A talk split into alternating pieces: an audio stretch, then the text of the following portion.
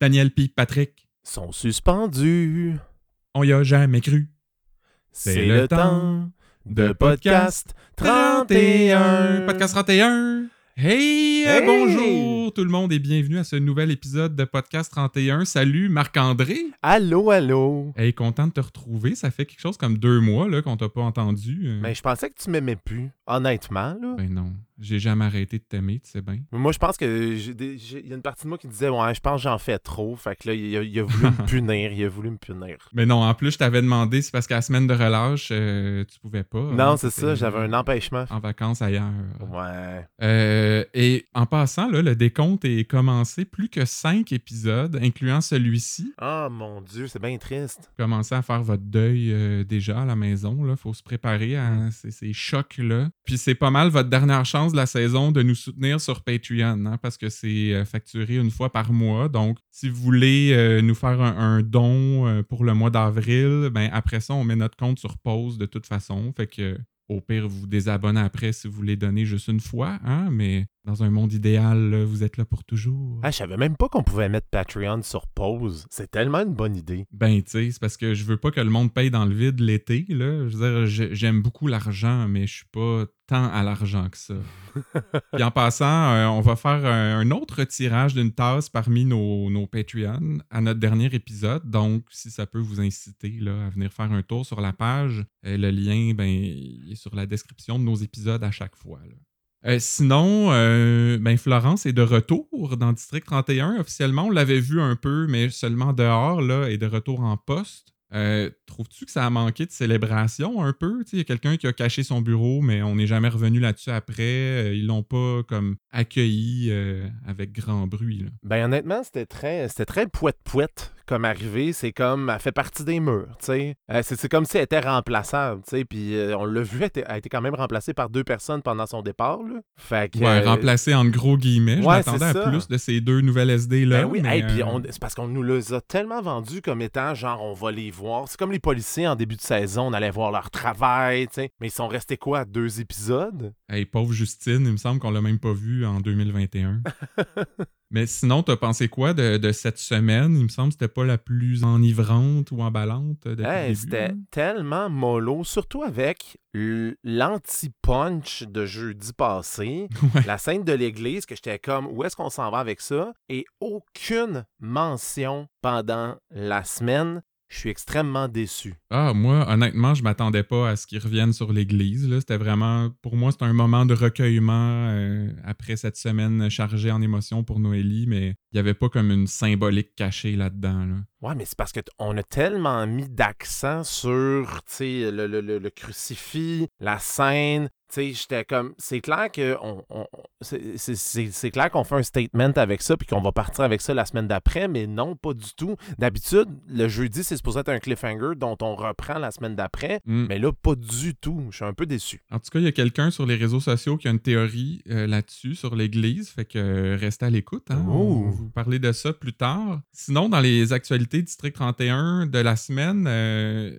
t'as vu passer quelque chose que j'ai pas vu, moi, aujourd'hui? Oui, aujourd'hui, donc au moment où est-ce qu'on enregistre ce podcast-là, euh, les appels d'or euh, sont euh, dans le fond demain, si je me trompe pas. Oui, vendredi soir. Et cette année, on remet les appels d'argent à, à certains comédiens pour toutes sortes de raisons. Et euh, Ils font ça hors d'onde, si je me trompe pas. C'est comme des capsules euh, juste sur le web. c'est ça, c'est sur le web, des, ça s'appelle les appels d'argent. Et euh, dans le fond, il y a un, un policier robot de la SQ qui est allé porter une zappette d'argent à Cynthia Oumae. Euh, dans le fond, elle a, elle a gagné un personnage dont toutes les séries policières auraient besoin. Et pour vrai, si vous avez la chance d'aller voir ce moment-là, c'est extrêmement touchant. Je suis tellement content que Cynthia Oumae ait enfin une reconnaissance pour son rôle. Ben oui, parce qu'on ça. s'entend qu'en matière de diversité dans le district, c'est pas mal rien qu'elle. Puis je suis vraiment content qu'on le souligne, mais qu'on fasse pas un trait sur elle provient de la diversité, mais non personnage dont toutes les séries policières auraient besoin, Ouais. justement parce qu'elle a un rôle franchement intéressant qui détonne de tous les autres policiers. Donc bravo les apettes. Quand tu dis un policier robot, ça veut dire quoi, ça? C'est Ben, c'est- Robocop?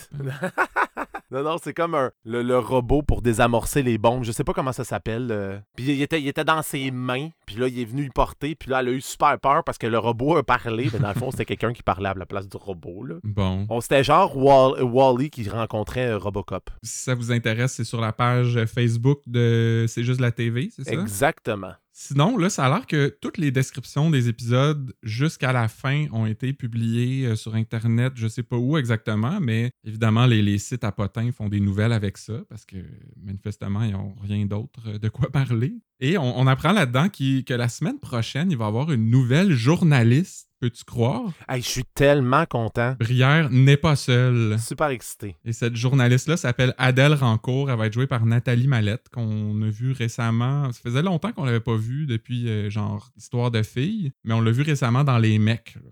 Et sinon, ben évidemment, il y a eu des articles là, euh, du genre 5 raisons qui prouvent que Noélie est enceinte. Tout le monde met les états d'âme de Noélie sur le dos d'une grossesse. Je me demandais, t'en penses quoi, toi? Parce qu'il y a un sondage qui a été fait sur une des pages de fans, là, et le deux tiers des gens avaient cliqué que oui, ils pensent que Noélie est enceinte. Ben, honnêtement, Luc Dion ne va jamais dans la facilité. Il nous a habitués de passer, dans le fond, dans les autres séries, on passe du point A au point B. Luc Dion, lui, passe du point A au point bêta, il revient au point C, il va dans l'alpha du centaure. Il s'en va vraiment loin. change de galaxie. Exactement. Mais non, honnêtement, je- si c'est ça, c'est vraiment, vraiment, vraiment push. Ça serait tellement un raccourci facile. Quand la femme est jeune et elle est hystérique ou émotive, on dit qu'elle est enceinte. Si elle est vieille, on dit qu'elle a la ménopause. Pour vrai, là, trouvez autre chose, la gang. Là. Mais tu sais, toi, t'es un jeune père, fait que c'était il y a pas longtemps, la grossesse euh, du côté de ta blonde. Est-ce qu'elle était émotive et saute d'humeur, puis tout ça?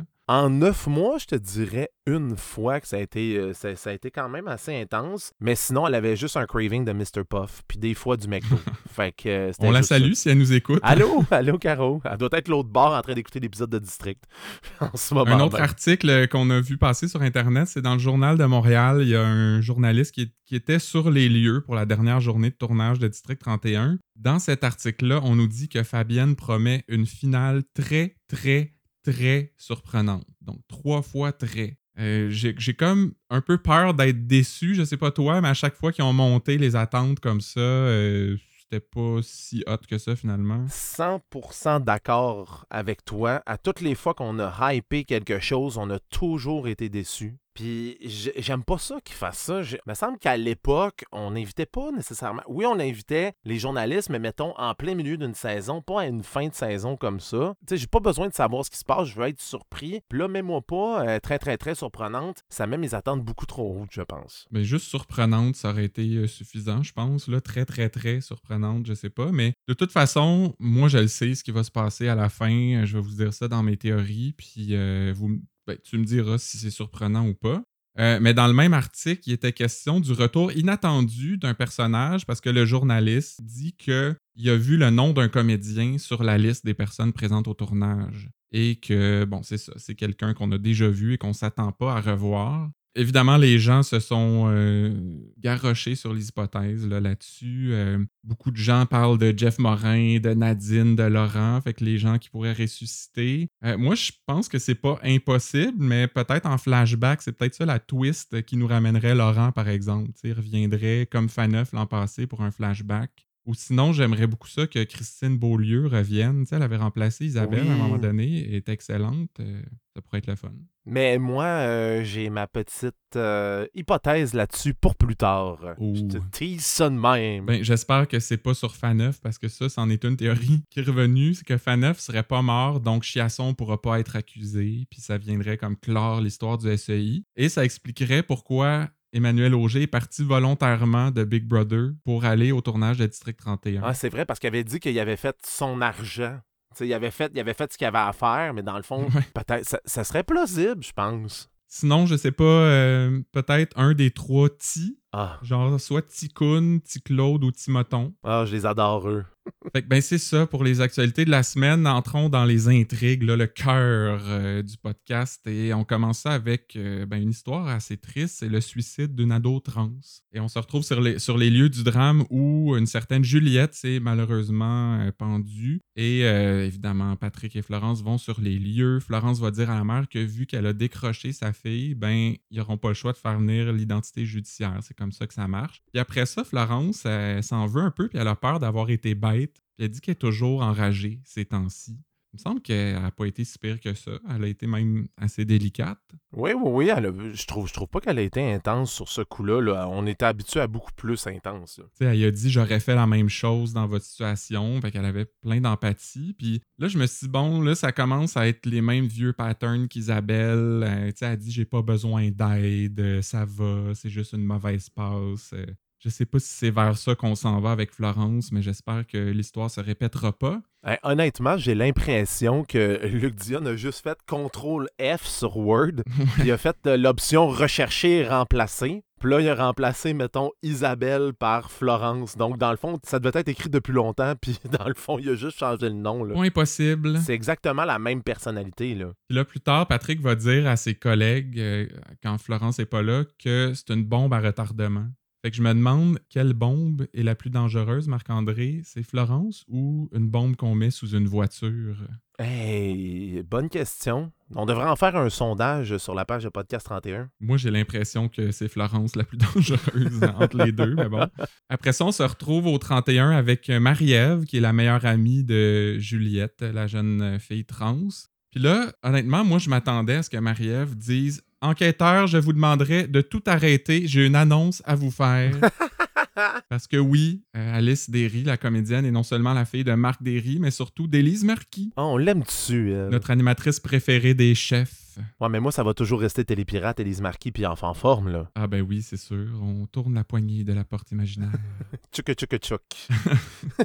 mais comment tu l'as trouvé, la, jeune Alice? Il me semble qu'elle campait bien son rôle. Oui, elle était tout en douceur et en réserve, mais c'était crédible. J'ai vraiment aimé ça. Pour vrai, j'ai vraiment aimé voir un peu de, de différence parce que quand on prend des jeunes acteurs, généralement, on va dans ceux qu'on connaît tout le temps, qui sont tout le temps dans les mêmes émissions jeunesse. Et j'ai été vraiment content de voir quelqu'un d'autre. Et j'ai été agréablement surpris de savoir que c'était euh, la fille de Élise Marquis et Marc Derry. Sa face me disait quelque chose, parce que je pense que j'avais déjà vu sur Instagram. Mais quand on le sait, c'est dur de ne pas voir Élise Marquis. Euh, Exactement. Dans, son visage. Mais bref, Marie-Ève va dire que Juliette se faisait intimider quand elle s'habillait en fille à l'école, puis que tout ça, ben, c'est la faute de la directrice adjointe et elle a une vidéo pour le prouver. Elle était un peu sneaky. Elle filmait euh, une rencontre avec la directrice. D'ailleurs, je sais pas pourquoi elle était là. C'est quand même euh, un problème personnel pour Juliette. Hein. Oh oui, puis moi, je suis comme surpris que la direction ait jamais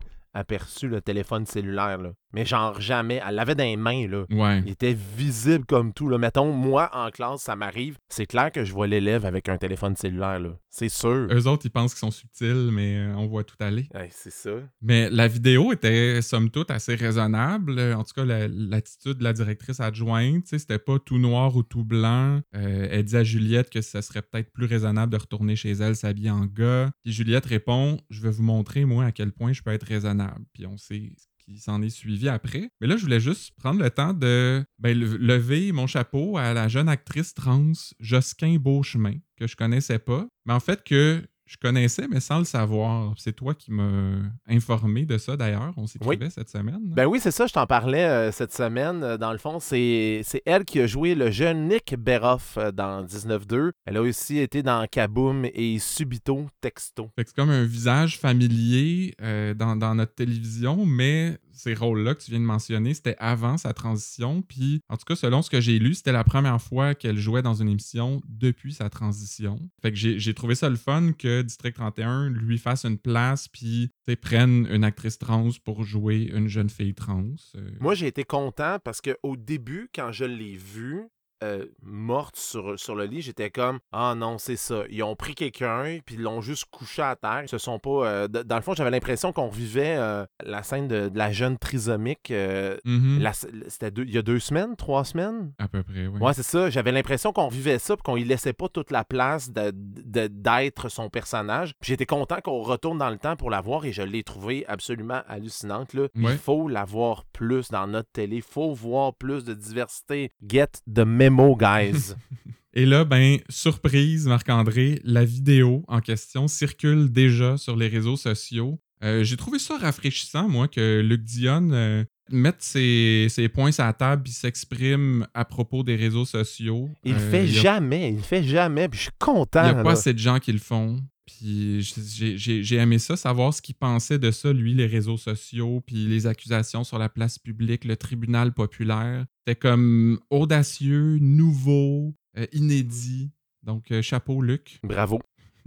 Puis finalement, ben, la mère de Juliette va voir la vidéo. Elle dit qu'elle blâme pas la, la directrice, qu'elle l'a toujours soutenue. Et euh, pas grand-chose à dire là-dessus, outre que, c'est un peu comme l'an passé, on parlait du gars qui se déloussait euh, la cravate là, Ouais. quand il sentait la soupe chaude. Ben là, on dirait que dans cette scène-là, être éprouvé, ça égale tenir une tasse de café à deux mains. Ah, Je sais pas si t'as remarqué ça. Ouais, c'est genre euh, théâtre d'été 101 slash ligue d'impro secondaire comme, euh, comme façon d'e- d'exprimer une émotion, je trouve. Mais puis c'est tout hein, dans cette intrigue-là. C'est pas aller plus loin. On dirait qu'il n'y a pas tant que ça eu de fin. Encore là, tu sais, est-ce que c'est euh, étonnant? On commence à être habitué. Ouais. Penses-tu que ça va euh, se poursuivre? Je pense pas, mais c'est dommage. C'est dommage parce que j'aimais vraiment ça. Puis honnêtement, tu sais, on le sait, Luc Dion, c'est pas le genre à parler des écoles tout le temps dans ses intrigues, là. Tu sais, c'est vraiment pas son genre. Non, ça arrive assez rarement, ça aussi. Non, mais j'étais contente pour une chose, par exemple, c'est que la directrice était vue comme un- une personne positive. C'est qu'au début, on l'a dépeint comme quelqu'un de négatif pour finalement se rendre compte que c'était plus positif qu'on pensait. Ouais. Ensuite de ça, ben, il y a une enquête hein, sur le 31 par le SEI et par M. Dame. Il y a aussi beaucoup de changements au ministère puis au DPCP. On va essayer de démêler ça rapidement. Et ça commence avec Bruno qui annonce à Patrick que l'ex-juge Robert Saint-Gelais a été nommé ministre. C'est un ancien collègue et ami du juge Pélan. Et il y a aussi Alexandra Paradis qui devient la bosse au DPCP. Et là, Bruno a peur des implications de tous ces changements-là, surtout à, à propos du juge Pélan, j'imagine, parce que s'il y a du copinage là-dedans, c'est pas leur avantage. Mais Patrick, lui, au moins, il trouve qu'Alexandra est bien correcte. Ah ben. On sait bien, tu sais, il n'y a pas le choix, Patrick. Non, c'est ça. C'est sa blonde, euh, Evelyne Gélina. Hein? Mais penses-tu qu'ils l'ont engagé parce que c'est sa blonde et au niveau de la COVID, c'est plus. euh, tu sais, ils peuvent faire des scènes plus rapprochées ou c'est juste un concours de circonstances? On dirait qu'ils ont tellement pas eu de scène ensemble que ça m'étonnerait que ce Ouais, soit ça. ça, qu'il l'ait engagé. Ils pourraient peut-être laisser Noélie pour aller avec Alexandra Paradis, on sait pas. Ça m'étonnerait bien gros. On sait pas. Patrick a fini de butiner. Là. Si ça n'a pas marché avec Stéphanie Malo, euh, je pense qu'il est correct avec Noélie. Et euh, ben, Alexandra, justement, va voir Sonia parce que là, elle veut mettre leur désaccord de côté, commencer sur le bon pied, puis elle dit qu'elle lui fait confiance, même si le- les gens pensent qu'elle est proche du 31, assez qu'elle est capable de faire la part des choses. Fait après cette scène-là, je me suis dit, je l'aime bien, Alexandra, finalement. Elle a l'air impartiale. euh, elle va faire une bonne job. Puis là, on se retrouve au SEI. Mélissa est en beau tabarouette parce qu'elle vient d'apprendre qu'Yves Jacob a été planté au SEI pour espionner. C'était quand même assez jouissif comme scène. Là. Oui, c'était assez jouissif, mais en même temps, c'était assez évident qu'il espionnait, là. Genre, c'était zéro subtil, me semble. Le gars, il part après que les micros soient trouvés, là. C'est super louche, il explique pas pourquoi il part. Il est comme pif pouf, je suis parti. Ouais, ben il a attendu un peu quand même, puis on a souvent cru que Mélissa le soupçonnait, mais finalement, euh, c'était pas le cas apparemment, parce qu'elle tombe vraiment des nues. Et là, Dédé va le traiter de chien galeux, puis Mélissa de petit crotté. Fait que, penses-tu qu'ils ont pris des cours à l'école d'insultes Nick Romano? Ben, le petit crotté, je peux comprendre ça. Je l'utilise quelquefois, mais chien galeux, non, là. Genre, non. Trouve quelque chose d'autre, s'il vous Hey, plaît. elle leur doit un chien galeux de sa chienne. hein? Ah, ben oui. Fait que là, évidemment, Mélissa va raconter tout ça à Alexandra Paradis, qui, elle, dit qu'elle va se faire un plaisir de jeter un coup d'œil là-dessus si jamais il y a des nouvelles infos, mais qu'elle a pas de la misère à le croire parce qu'elle les connaît au 31. Là, après cette scène-là, je me suis dit, ah, finalement, je l'aime pas tant que ça. Alexandra Paradis elle est pas si impartiale. Ben, moi aussi, c'est comme, euh, hé, genre, elle aussi, elle a un agenda caché, je pense. Et là, ben, Monsieur Dame, notre préféré, arrive au 31 pour faire son enquête là, sur toute l'histoire de Pascal Puget. Il commence ça avec Bruno, euh, qui raconte un peu ce qui s'est passé au mois d'octobre par le biais de flashback. Puis là, on met l'accent sur comment la décision d'envoyer Florence à l'intérieur a été prise. Puis on, voit Nestlé d'ailleurs dans, cette scène-là. Je me suis demandé, est-ce que Carl Walcott va être repayé? Même si on le voit juste deux secondes, il repasse à la TV. Sûrement qu'il va avoir un, un petit chèque dans mal. Ben, je pense que oui. Mais honnêtement, je, veux te poser la question. Toi, est-ce que tu as trouvé ça paresseux comme choix de faire des flashbacks comme ça? Parce que moi, ça me fait penser, tu sais, dans les sitcoms américaines, il y a toujours un épisode, genre, où c'est juste des flashbacks parce qu'on dirait qu'ils ont comme busté le budget de la saison. Puis là, ils ont pas de place, ils ont pas d'argent pour faire des, nouveaux lieux, tu sais, découvrir des nouveaux lieux. Puis là, ils font juste passer des flashbacks. Je trouve ça paresseux comme décision. Toi, je veux savoir ton opinion par rapport à ça. Bah, honnêtement, ça m'a pas dérangé ben ben de un parce qu'on est en temps COVID, puis je veux dire, ils ont déjà la vie assez difficile. On leur pardonne de, prendre des petits raccourcis de temps en temps, mais je veux dire, entre revoir ces scènes-là ou de voir Bruno qui explique exactement ce qui s'est passé, pour moi, c'est du pareil au même. Tu sais, c'est pas c'est pas comme éviter euh, du contenu ou. Ouais. En tout cas, euh, Toujours est-il que Bruno, ben, il, va prétexter son hypoglycémie pour aller manger puis se sauver de, ce petit meeting-là. Et là, Monsieur Dame lui dit Mille excuses, ah, c'est bien moi ça, tu sais, j'oublie de manger des fois, puis blablabla. Bon, on dirait que je sais jamais si Monsieur Dame est sincère ou pas. Il est jamais sincère. Moi, je pense qu'il est jamais sincère. C'est toujours des pointes, puis c'est pour ça que je l'aime. Je l'adore. Ben, tu vois, moi, c'est un peu la même chose, mais pas la même chose. J'ai l'impression qu'il est sincère, Sauf à certains moments, là, des fois, tu vois que c'est calculé son affaire, mais c'est pas à cause de sa bonhomie puis de son petit air inoffensif que je l'aime. Ouais. Mais je pense pas qu'il est si inoffensif que ça. Non, ben, il, a l'air d'un gars qui fait sa job, tu sais. Puis euh, moi, je pense qu'il est sympathique pour vrai. C'est pas pour essayer d'époigner dans le détour. Par contre, là, Bruno et Patrick s'en vont aux toilettes parce que Bruno veut avertir euh, Patrick de la tangente là, que, que prend Monsieur Dame. Puis là, Monsieur Dame entre et Bruno, un peu pris au dépourvu, il fait comme bonsoir. Euh, c'est ça, fait que le gars qui a posé deux bombes, là, j'ai trouvé ça bien drôle. Parce que c'est un peu comme quand Bruno dit euh, Suivez-moi, s'il te plaît. Ouais. Qui se trompe, on, on vient de savoir qu'on était l'heure du midi, puis il dit bonsoir. Non, c'est bon. Puis aussi, je sais pas si tu as remarqué, c'est la première fois qui parlent dans les toilettes et qui se font interrompre par quelqu'un qui n'est pas un autre SD. Imagine s'il avait été en train de frencher pour vrai. C'est ça. Ça a repris cinq saisons, puis en même temps, j'étais pas bien de voir l'autre côté de la salle de bain. C'est la première fois, il me semble, qu'on voyait les urinoirs. C'est vrai, hein? Et de voir Monsieur Dame faire pipi j'étais pas bien à l'intérieur, j'étais pas à l'aise. Moi, j'étais un peu contre ça, les, les urinoirs plein pied là, qui vont jusqu'à terre. Hein. Ah, mon Dieu, ça tombe tout dessus. ça fait années 80, je trouve. Ben oui. En tout cas, on s'écarte. Euh, revenons en interrogatoire parce que là, c'est au tour de Patrick. Monsieur Dame va citer un bout de l'interrogatoire avec Pascal Puget, qui lui s'est fait promettre des choses puis qui a dû ruminer ça des mois. On switch à Florence. Elle a dit qu'elle lui aurait promis un voyage à Disney, un char, un crédit d'impôt pour qu'il sorte parce que sa job, c'est pas de l'aider, c'est de sauver une victime. Ah, ça, moi, honnêtement, j'étais pas d'accord. Moi, je trouvais qu'elle a 100% raison, Florence. Ouais, mais quand tu promets quelque chose, tu lui as promis de l'aide. C'est peut-être pas ta job, oui, mais c'est ta job de le référer à quelqu'un. Ben, tu vois, moi, mon opinion là-dessus, c'est que en l'envoyant en prison, en théorie, ça lui donne de l'aide. On l'a vu dans Unité 9, il en rencontre des psychologues. Tu sais, Luc Guérin a fait une solide job avec Eve Landry, puis avec euh, Geneviève Schmidt, puis tout ça, pour les ramener dans le droit chemin. Fait que Florence, elle a raison, elle fait sa job d'arrêter le gars, de protéger ses victimes. Puis c'est à job au monde en prison de s'assurer qu'il y ait l'aide dont il a besoin, puis qu'il sorte pas avant que ce soit pas le temps, etc., etc. Mais il aurait peut-être pu avoir une évaluation psychologique aussi avant son procès. Je sais pas. Peut-être que ça aurait pu jouer dans la balance, mais en même temps, il y aurait arrivé ce qui est arrivé, ou peut-être pas. Peut-être que si justement il y avait une évaluation psychologique, puis il avait été suivi, puis il n'y aurait pas eu le choix, ben je pense qu'on n'en serait peut-être pas là. Ben justement, elle est en train de prouver que c'était pas la job à Flo parce que c'est pas elle qui fait les évaluations psychologiques. C'est vrai, c'est vrai. Bon.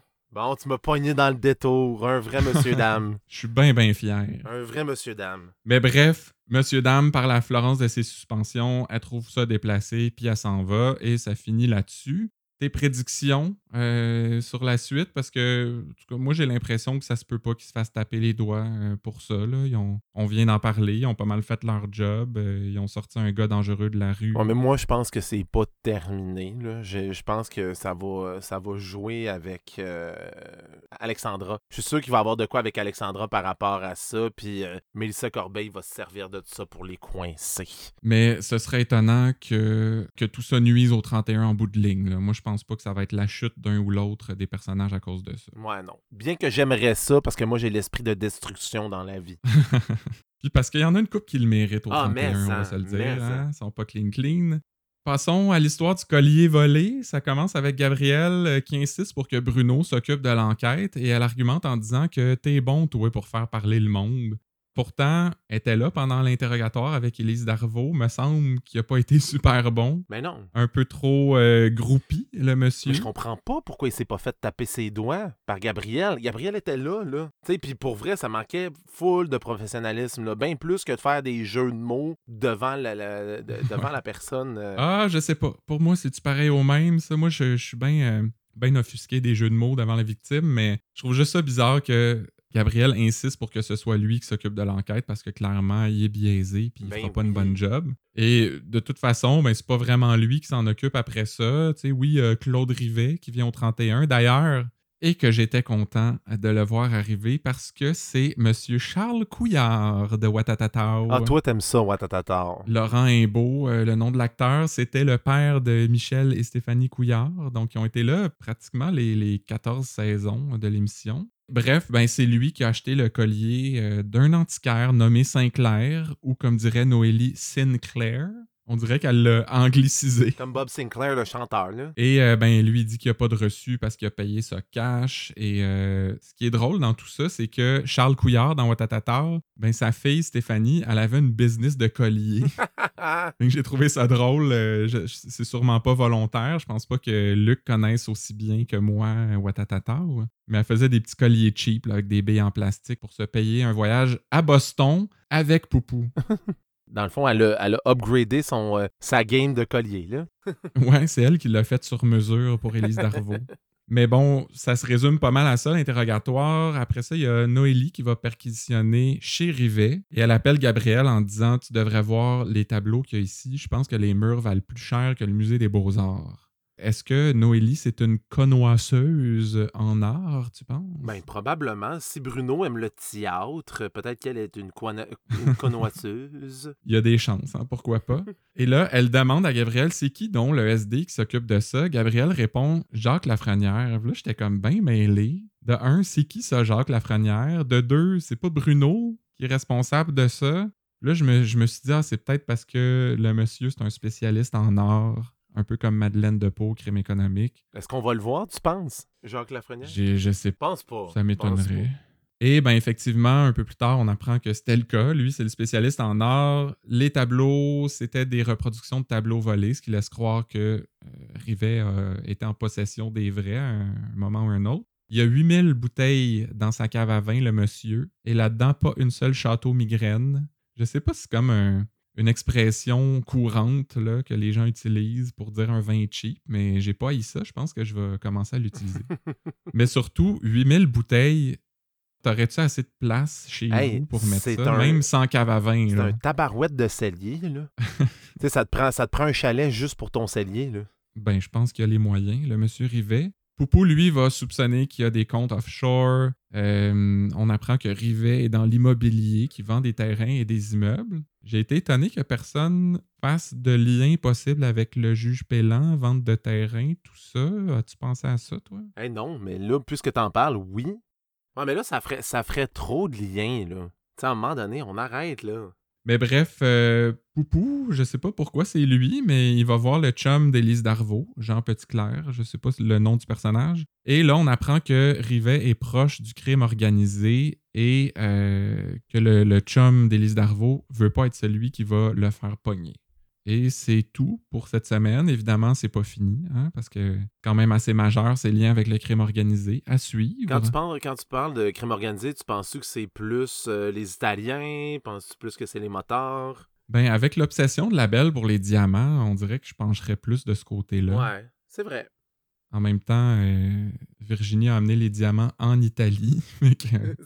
Il y a peut-être un lien avec les Italiens aussi. À suivre. euh, et dernière intrigue de la semaine, c'est celle du juge Pélan. Ça a commencé à débloquer un peu. Encore pas autant qu'on aurait voulu, mais bon, ça bouge. Ça commence avec Dacia qui jase avec Patrick, Bruno et Daniel. Parce que Maxime Blais lui a dit que les SS les aideraient plus là-dedans. Évidemment, euh, les gars se plaignent. Et là, Daniel se sent soudainement philosophe.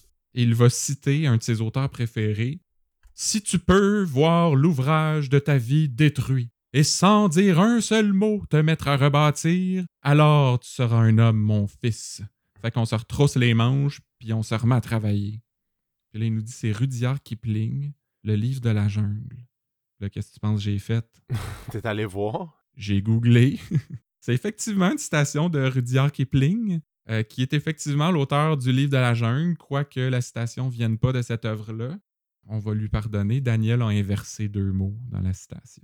Hein, C'est supposé être euh, si tu peux voir détruit l'ouvrage de ta vie et non si tu peux voir l'ouvrage de ta vie détruit. Ok, ouais, pas pire. Ben bon, c'est pas On grave. pardonne. Mais surtout, what the fuck? C'est quoi ça? Non, c'est ça. ça sortait d'où? En quoi ça convainc ou ça motive son équipe de retourner travailler? Puis une autre chose, je sais pas pour toi, mais moi, quand je me souviens de citations, c'est pas des citations qui peuvent tenir dans un calepin. Tu sais, c'est vraiment genre juste une phrase. vrai. La seule citation dans ma vie que je me souviens, c'est ma prof de géo, Martine Salès, on la salue, qui me dit Vaut mieux se taire et paraître idiot que d'ouvrir la bouche et de le confirmer. Et ça, ça me restait dans la tête et c'est la seule citation dont je me souviens de toute ma vie. bizarre, il me semble, le monde dit que de parler et le prouver. Ah, ouais, elle, elle l'avait dit comme ça. Elle avait wordé comme ça, mais pour vrai, je pense pas que personne se souvienne de quelque chose, à part quelqu'un qui veut cruiser dans un bar avec du vin. Ben, je suis pas sûr euh, qu'il va se ramener euh, la personne à la maison en citant du Kipling. Mais bon, là, il s'est passé quelque chose euh, dans District 31. Des split screens, imagine-toi donc. Oh my god. L'écran s'est séparé en deux. Patrick et Daniel sont en voiture. Ils reviennent à la maison. Là, euh, je pense que Guillaume le métier vierge s'est gâté. Il se sentait encore fancy. Chaque fois qu'il y a quelque chose qui sort de l'ordinaire, on le sait que c'est lui. Là. Et j'ai j'ai remarqué aussi, il y avait un gros plan sur euh, l'arrière de l'auto de Daniel. Il y avait un collant Moose Park, Wisconsin sur son auto. Et j'ai googlé évidemment pour savoir si ça existait, euh, c'était où, tout ça. Et ça n'a pas vraiment l'air d'exister, ce qui m'a étonné quand C'est bien drôle. Il y a- Donc, ils ont créé un sticker qu'ils ont collé sur le char. Je sais pas trop. euh, parce qu'il y a un Moose Park au Wisconsin, mais c'est un petit parc euh, genre avec des, des jeux pour enfants. Là, c'est pas comme un parc euh, avec la nature sauvage, puis des bêtes, puis tout ça, puis des, des orignaux, là, tu sais. Toujours est-il qu'on voit un gars en train de fabriquer des bombes, de plus en plus en plus de bombes. Oh, wow, bravo. Hein, je savais pas si t'avais la référence, mais je suis Ben content oui. que tu l'aies. C'est Pagliaro, ça. hein? Oui, c'est Michel Pagliaro. Et bon, il va ensuite déposer les bombes sous les voitures de Patrick et de Daniel. Là, je sais pas si tu connais bien euh, les bombes artisanales, mais j'ai trouvé que ça avait l'air assez simple d'installer une bombe. Fait juste déposer ça en dessous du char puis il s'en va. Ben, c'est- c'est- c'est- je trouve que c'est une bombe, genre, très film américain, là. C'est genre euh, un genre de circuit que t'aurais pu prendre au dollar à moins avec une coupe de fil qui traînait, genre, dans une chaîne à bois, là.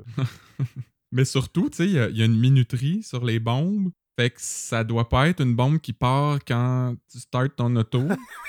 c'est Fait que ça, ça. peut péter n'importe quand. Genre, aussitôt que la minuterie arrive à zéro, genre, tu sais même pas si le gars, il va être dans son auto. C'est un peu étrange euh, comme choix de bombe, là, j'ai trouvé. Ouais, oui, c'est vrai. C'est vrai, j'avais pas vu ça comme ça, mais merci d'avoir relevé ça, Christian.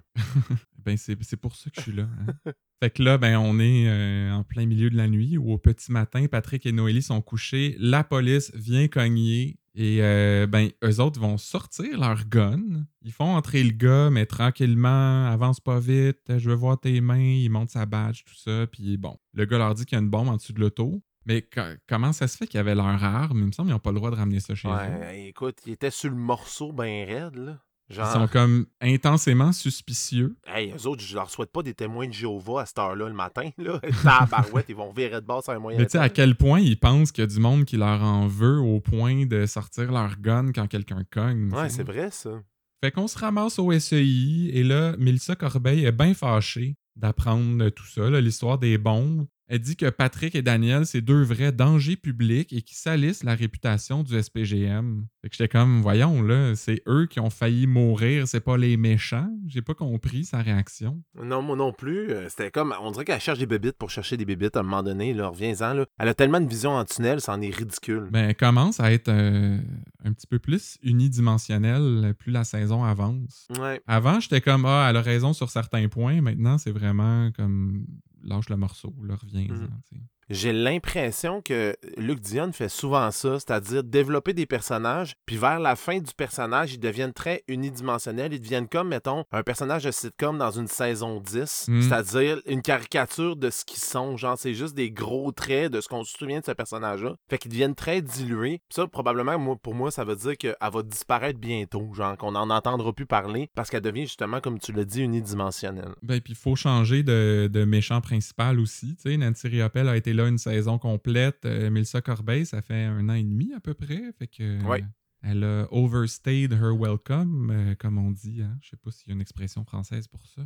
Mais bref, Poupou, lui, va voir Tonio Labelle euh, pour lui demander si les bombes, ça pourrait venir des sexeuses, pour se venger de la mort de Faneuf. Et là, Labelle lui dit que ça se peut pas parce que tout le monde haïssait Faneuf anyway, parce qu'il devait de l'argent à plein de monde. Puis justement, il parle de l'argent du coffre-fort. Hey, c'est vrai, Ça ça. venait un peu de nulle part, ça. Vraiment? Là, Poupou, il dit qu'il reverra pas ça- cet argent-là de son vivant. Puis Tonio, comme dommage, je voulais donner l'argent aux petits pauvres. Fait qu'il y a tellement un bon fond, hein. Ouais, c'est un bon Jack. C'est un bon Jack. Parce que je suis sûr que c'est vrai ce qu'il a dit, là, que ça s'en allait aux petits pauvres, cet argent-là.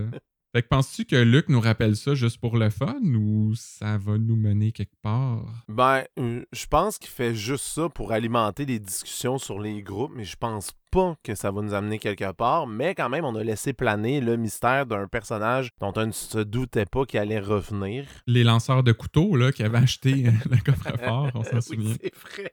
Fait que là, Jacob va rencontrer Saint-Denis dans un resto et on apprend que lui, Saint-Denis, il veut suspendre Patrick et Daniel, mais surtout, il veut sortir Jacob du SEI pour le ramener au 31, envoyer Patrick et Bruno dans d'autres districts et mettre Gabriel commandant.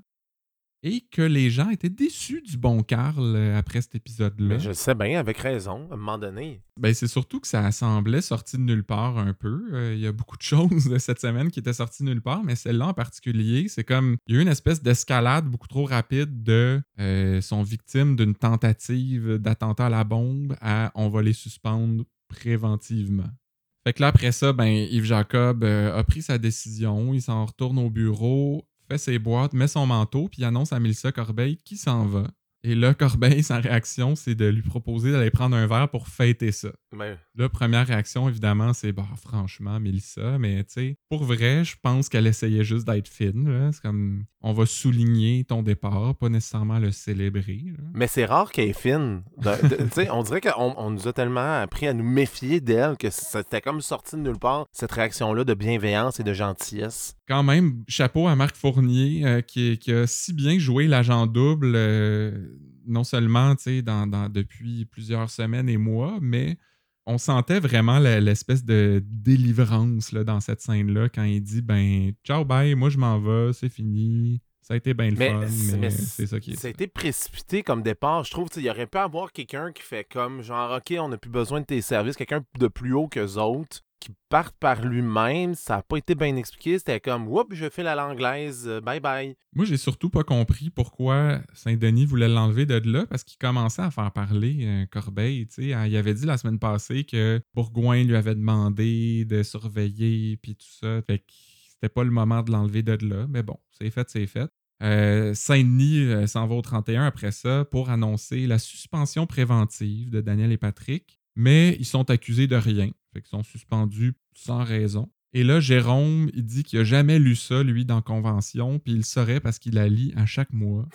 J'ai trouvé ça cute, moi, parce que j'imagine Jérôme avec ses petites lunettes là, qui lit la Convention dans son lit avant de se coucher. Mais en même temps, aucun délégué syndical fait ça. Dans le fond, il lit la convention collective seulement si on lui demande une question par rapport à la convention collective. Là. Ah non, Jérôme, c'est un dévoué, là. Puis J'envoie plein de love à Jérôme d'ailleurs, qui prend assez intensément la défense de Patrick, parce que le commandant, c'est pas de son ressort. Lui, il est pas dans son syndicat, mais il, comme il, monte aux barricades pour Patrick. Là. Il se sent vraiment euh, impliqué là-dedans. J'ai vraiment aimé cette scène-là. On a vraiment vu un Jérôme, comme tu dis, combatif. Puis c'est rare, on le voit tout le temps plus calme, plus posé, mais là, c'était comme il explose. Puis j'ai vraiment aimé ça. Puis c'était vraiment à propos de faire ça. Hourra pour Jérôme. Donc après tout ça, Patrick et Dan euh, se rencontrent au resto avec Maxime Blais qui leur dit que les bombes, ben, ça vient de Nolan Bessner, le bras droit de Vincent Lemaire. Et euh, Masson lui a demandé de sortir Patrick et Bruno de la marde, puis il va s'occuper de le faire parler, Nolan. Fait qu'il est vraiment devenu Laurent Cloutier du jour au lendemain. Là. Je sais qu'on en a parlé la semaine passée, mais c'était encore plus évident cette semaine. Oui, et puis euh, d'ailleurs, je veux juste faire une parenthèse. C'est la première fois que moi, OK, peut-être parce que je viens du Saguenay, mais Nolan, j'ai jamais entendu ça prononcé comme ça. Tu sais, au Saguenay, on prononce ça Nolan. Sérieux? Puis là, j'étais comme Nolan. Puis là, ben là. non, c'est pour vrai. J'étais comme surpris, mais bon, ça, c'est peut-être moi, là. Mais euh, ouais, c'était la première fois. C'est le Saguenay, je pense. C'est pas juste toi, là. Mais tu sais, vous dites euh, shooter, puis soccer. c'est vrai. Euh, c'est vrai. Blackburn. Caifeuse. Fait qu'après ça, Daniel revient au 31 et là, Saint-Denis, le petit arrogant, est assis dans sa chaise à son bureau. Je sais pas pourquoi, on dirait que ça m'a comme offusqué. J'ai comme, t'as pas d'affaires là, c'est pas ta chaise, euh, lève-toi tout de suite.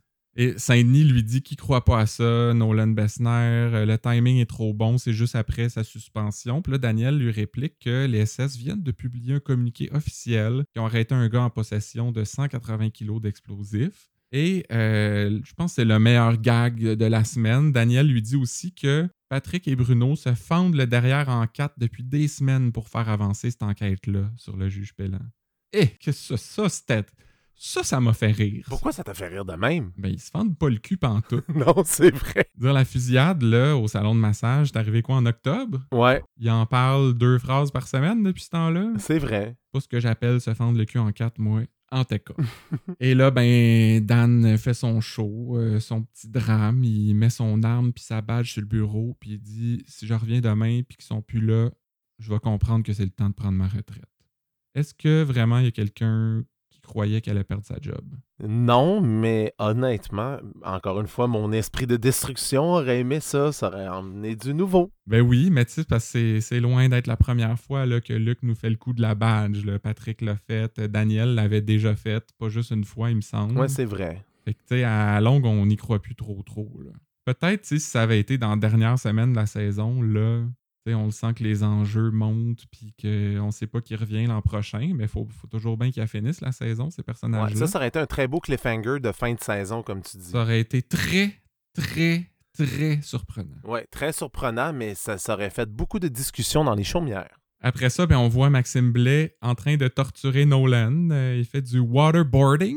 J'adore ce mot-là. C'est ça le terme technique. Et euh, pendant euh, la torture, il appelle Patrick pour lui demander ah, c'est quoi donc tu voulais savoir sur les terrains de Simard Puis il prend vraiment soin de nommer Patrick, Jean-Yves, puis ah oui, ça c'est le père de Gabriel Simard. J'ai trouvé ça un peu louche. J'avais l'impression qu'il voulait comme volontairement mettre Patrick puis Gab euh, dans le trouble. Ah, tu penses ça, toi? Comme si, tu sais, une fois la torture finie, il renvoie, tu sais, de son bord voir Vincent Lemaire, puis que là, il, rapporte les noms qu'il a entendus, tu sais. Euh, je sais pas. Je pense pas. Je pense que tu vas trop loin, là. Tu vas trop loin. Ça me brise le cœur de dire ça, mais on dirait que je fais pas confiance à Carl Le Charret. Ah. Fait que là, ben, Maxime Blais revient au 31. Il dit que Nolan s'est mis à parler, euh, qu'effectivement, ils ont une petite gang, mais ils sont très bien équipés et que c'est clairement des terroristes. Et dans cette petite gang-là, ben, il y a Alain No de K-Pac, le gars qui travaille pas en fin de semaine. Ouais, puis qui est disparu, puis on sait pas il est où, on sait pas s'il est mort ou vivant encore. On le sait pas, on sait juste qu'il manque une main, mais euh, lui, c'est un morceau très important. Euh, il faisait entrer des armes, euh, des munitions et tout ça au pays. Donc, moi, ça me laisse croire que c'est pas parce qu'il a perdu sa main qu'il est plus vivant. S'il est si utile que ça pour eux autres, ils vont pas le, le tasser aussi facilement, me semble. Ouais. Puis on sait toujours pas pourquoi il y avait des photos de tout le 31 au complet sur son mur, mais ça, pas mal lâché prise. Ah, mais ça, ça, t'as raison, c'est bizarre. Puis j'ai comme l'impression qu'ils ont juste mis là pour les faire jaser, puis c'est fini, tu sais.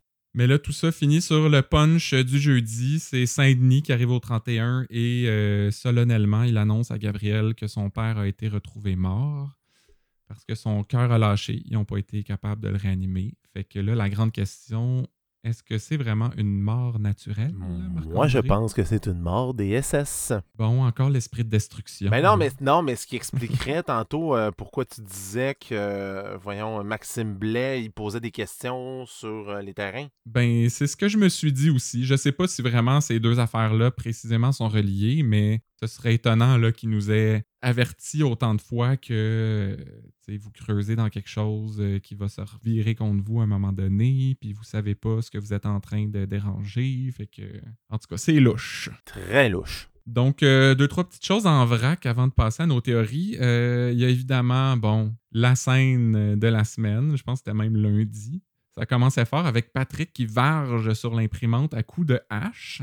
Et ça, ben, même si Luc avait planté deux, trois petits indices de ça, euh, ça faisait quand même trois semaines qu'il n'en avait pas été question, mais pas du tout. Ouais. C'est un peu sorti de nulle part. On dirait que ça a comme perdu toute sa charge émotive. Là. Non, je sais, c'est pas comme le sèche-main. Le sèche-main, il revenait à tous les semaines. Il y avait quelque chose, il y avait comme des développements. Puis comme tu as dit, c'est qu'on a comme passé un bout sans rien savoir. Puis je trouvais que ça venait de nulle part. C'est comme si peut-être, moi je pense que d'habitude ils tournent un peu plus que ce qu'ils ont besoin. J'ai hmm. comme l'impression que ça a peut-être été coupé au montage. Ben moi j'ai comme eu le feeling que, tu sais, avec Florence qui était absente, puis tout ça. Euh, il a fallu qu'il mêle un peu tous les horaires de tournage. J'ai l'impression qu'il a peut-être été obligé de revirer des intrigues d'abord, puis d'en prendre une qui était supposée être il y a trois semaines, puis de la mettre un peu plus tard finalement. Fait que c'est peut-être pour ça que, comme la conclusion de l'histoire de l'imprimante a été trois semaines trop tard. Ouais, ça serait plausible. On le saura jamais. Euh, sinon, ben, il y a beaucoup de gens qui ont été étonnés de voir qu'il y avait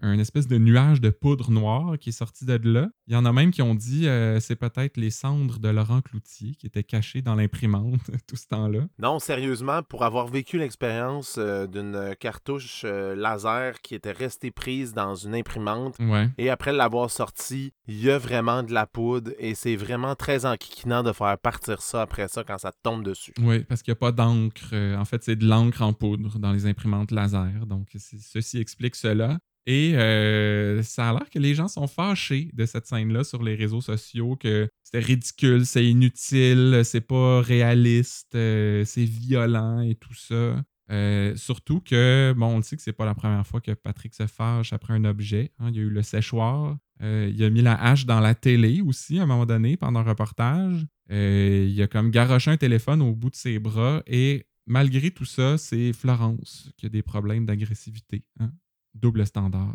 Marc-André.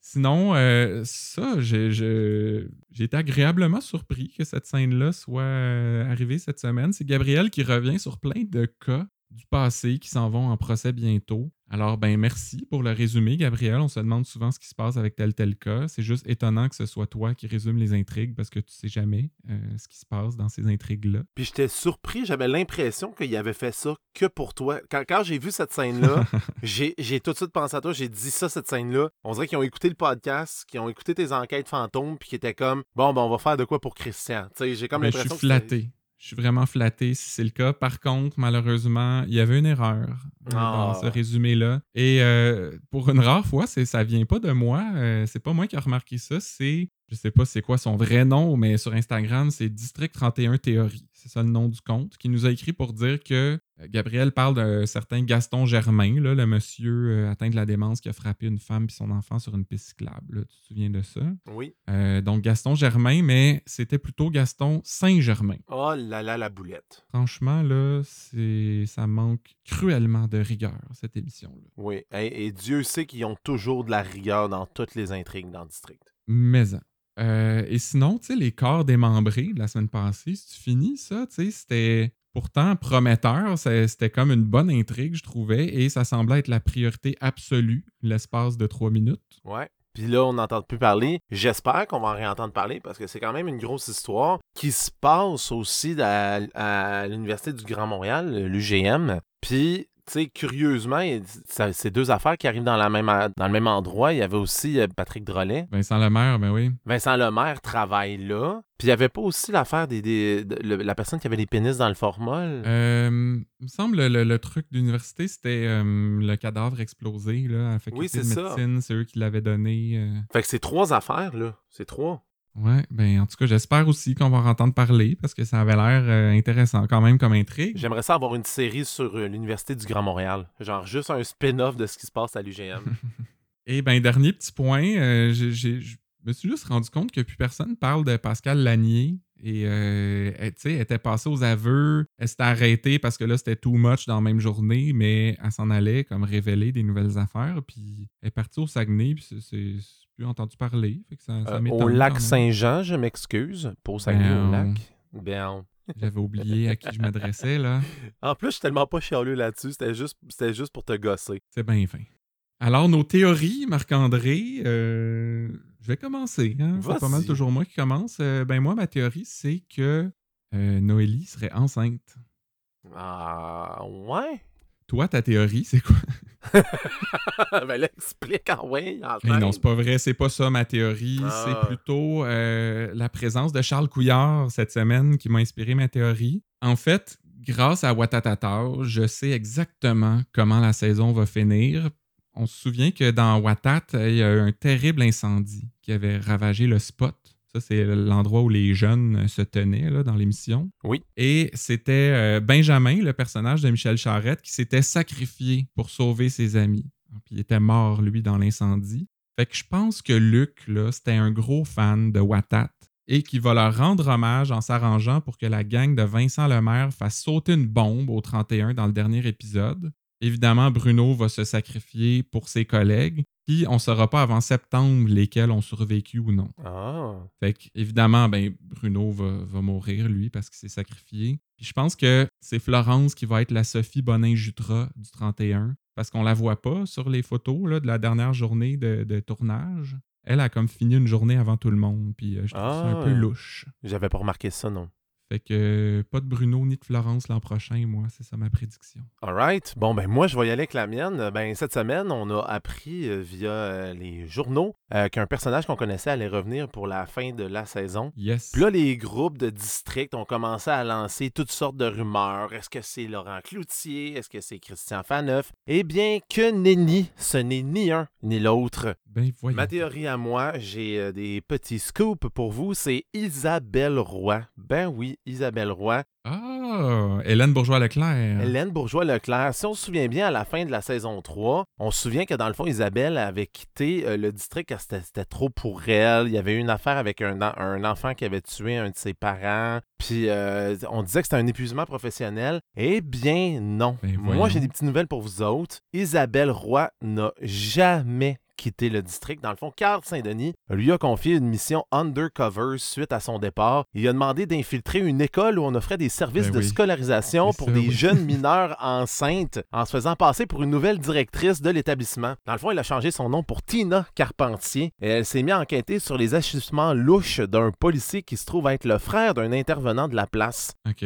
Puis là, dans le fond, elle n'a rien trouvé. Donc, Carl Saint-Denis lui a demandé de revenir. Donc, elle n'a rien trouvé d'incriminant sur le policier en question. Elle a dû quitter donc les fonctions, donc prétexter que c'était la fin de son année puis qu'elle avait fait le tour de son poste. Mais juste avant de partir, coup de théâtre, le policier a tabassé à coups de bâton de baseball l'intervenant de la place et elle va revenir au district avec le policier qui a les menottes aux mains pour l'accuser formellement d'assaut contre son frère. Donc, elle aura réussi sa mission. Mais là, c'est qui ce policier-là? Parce que moi, j'écoute pas ça toute la vie, là. On s'entend que c'est de ça que tu parlais.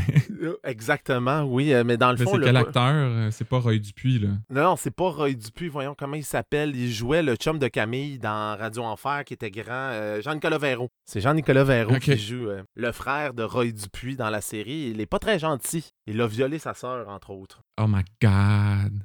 Ben, tu sais, moi, je parlais de Christine Beaulieu, là, en début d'épisode. Euh, J'aimerais mieux que ce soit elle que Hélène Bourgeois-Leclerc, je vais t'avouer. Ben là, ils sont tellement interchangeables, elle puis euh, Florence, fait qu'ils vont peut-être... euh, Ouais, mais c'était pas ma préférée, moi. J'aime mieux Florence et encore mieux Christine Beaulieu, mais... euh, Ouais, c'est vrai. En tout cas, on verra. hein. Euh, en attendant, c'est la tournée des réseaux sociaux. Oui! Alors, ben, on revient un peu sur des trucs de la semaine passée et d'autres de cette semaine. Euh, D'abord, ben, on revient sur la potentielle grossesse de Noélie. Et euh, il y a Nancy qui nous dit Noélie est très émotive, serait-elle enceinte Hein? Elle n'est pas la seule à penser ça. Hélène lui répond On peut être très émotive sans être enceinte. J'aurais au moins 200 enfants à ce rythme-là. Euh, on plaint un peu le chum d'Hélène euh, qui doit vivre avec ce caractère-là au quotidien. Euh, sinon, Gérard, lui, doute de cette théorie-là parce qu'il dit on l'a même pas vu faire l'amour. C'est vrai ça. On voit pas les gens faire l'amour, ils peuvent pas avoir d'enfants. Non, dans toutes les séries où il y a eu des gens, euh, des femmes enceintes, on les avait vus fourrer euh, juste avant. Et euh, il y a Nicolas aussi qui commente sur ce même post-là. Il dit Moi, j'ai remarqué que Poupou s'est gratté le nez. Ça veut-tu dire quelque chose Et Sylvie lui répond Il est sûrement enceinte. Ça, c'est très drôle. Pour vrai, c'est très bon. Bravo, Sylvie. Ben moi, euh, de mon côté, euh, il y a Lise euh, qui s'est exprimée au sujet de la scène de Noélie à l'église Oui. qui a dit Je crois qu'elle regardait en haut de l'église parce qu'elle faisait peut-être partie d'une chorale. Il s'était passé quelque chose. Ouh Ouh, hey, les, les C'est peut-être le petit chef de cœur là, qui a fait des affaires pas trop catholiques. Ouh. Sinon, j'en ai un autre ici de Natacha qui s'exprime sur l'agressivité de Florence et elle dit Je crois qu'elle commence sa ménopause, Florence. Hey. Hey, on peut-tu en revenir, là? Ben, tu sais, c'est parce qu'on critiquait le monde qui parle de la grossesse de Noélie, là. Comme la seule raison qui peut expliquer des états d'âme, ben, c'est la même affaire, là. C'est pas nécessairement une affaire d'hormones, puis de ménopause, puis de grossesse, là. Passe à d'autres choses, s'il vous Ah, plaît, les gens. Exactement, revenez-en. Et bien, moi, euh, euh, il y a Claudien, j'adore son nom, euh, Ah. Allô Claudien, qui parlait de la saga de l'imprimante en disant C'est irréfléchi agir ainsi. Si t'as des problèmes, va voir les organismes appropriés. Tout un exemple à laisser aux millions de téléspectateurs. J'espère qu'il n'y avait pas de jeunes qui écoutaient cette émission. Ah ben oui, non, mais c'est parce que c'est sûr que les jeunes vont se mettre à péter des imprimantes là, s'ils ont écouté ça. C'est comme si Patrick cautionnait euh, le bris de matériel. Et il y a aussi Alain qui dit Et qui va payer pour la nouvelle imprimante? Nos taxes C'est taxe là encore? un, un petit hommage à François Pérusse là. Oui, taxes locales. Fait que là, Marc-André, ne reste plus que la minute à Faneuf euh, dans cet épisode qui tire déjà à sa fin. Et ben, on a essayé de vous trouver des petits bijoux là, de la semaine pour le- vous, les, vous les régurgiter euh, dans la voix de Faneuf. C'est pas très ragoûtant ce que je viens de dire, mais bon. Et euh, ben, je vais commencer. C'est une conversation entre Maxime Blais et Daniel Chiasson. Et euh, Maxime commence en disant Contrairement à vous, on n'a pas besoin de demander la permission au boss à chaque fois qu'on veut traverser la rue. Là, Chiasson répond par contre, ça va vous prendre 82 réquisitions pour avoir une boîte de crayons. Max répond Ah, ça c'est sûr. Puis donne pas la boîte au complet, maximum deux. Et Chiasson de rétorquer Probablement pas de la même couleur. Wow. Colin, ça n'était un costaud, ça, hein? C'était vraiment très bon. J'ai adoré cette affaire-là. Toi, euh, ton bord Ben dans le fond, euh, moi aussi, euh, c'est Maxime Blais qui va d'une savoureuse citation. Savoureuse, c'est bien le cas de le dire et vous allez comprendre pourquoi. Il dit Fallait bien remplacer Laurent, hein Non, non, mais à ma façon. Laurent, c'était les mets chinois. Moi, c'est plus les sushis parce que je suis plus raffiné. Hey, les années 90 ont appelé Max. Ils font dire que en 2020, c'est plus raffiné des sushis. Non, c'est vrai, maintenant, c'est les tapas. Ah non, ça c'est 2010, je te dirais. Je sais pas c'est quoi la nouvelle affaire. Hein? Ah non, c'est le pulled pork. Non, 2010, c'est tapas. Non, c'est plus, mettons, 2014. 2010, c'était Il y a plus eu le la cuisine moléculaire aussi. la cabane à sucre de ce temps-là. Allez à, c'est quoi, ma cabane à la maison, là, Oui, pour commander vrai. des petites boîtes euh, en livraison. On va les encourager un peu. Hein? C'est ça, c'est le nouveau sushi. Voilà. Eh ben, c'est déjà tout pour ce 56e épisode de Podcast 31. Euh, ben, merci tout le monde d'avoir été à l'écoute et merci Marc-André pour ta participation encore une fois cette semaine. Toujours apprécié. Toujours un plaisir. Merci à toi. Je vous rappelle qu'il reste seulement quatre épisodes avant la fin de la saison. En attendant, ben, comme d'habitude, on vous encourage à nous suivre sur Facebook, sur Instagram. Allez liker, commenter, partager, donnez-nous 5 étoiles sur votre application de balado. Puis si vous voulez aller un step plus loin, ben, on a une page Patreon où vous pouvez nous soutenir en nous donnant quelques dollars par mois. L'adresse va être dans la publication de l'épisode. Ça fait que c'est ça qui est ça. Puis euh, c'est tout pour pour le podcast 31. À la semaine prochaine.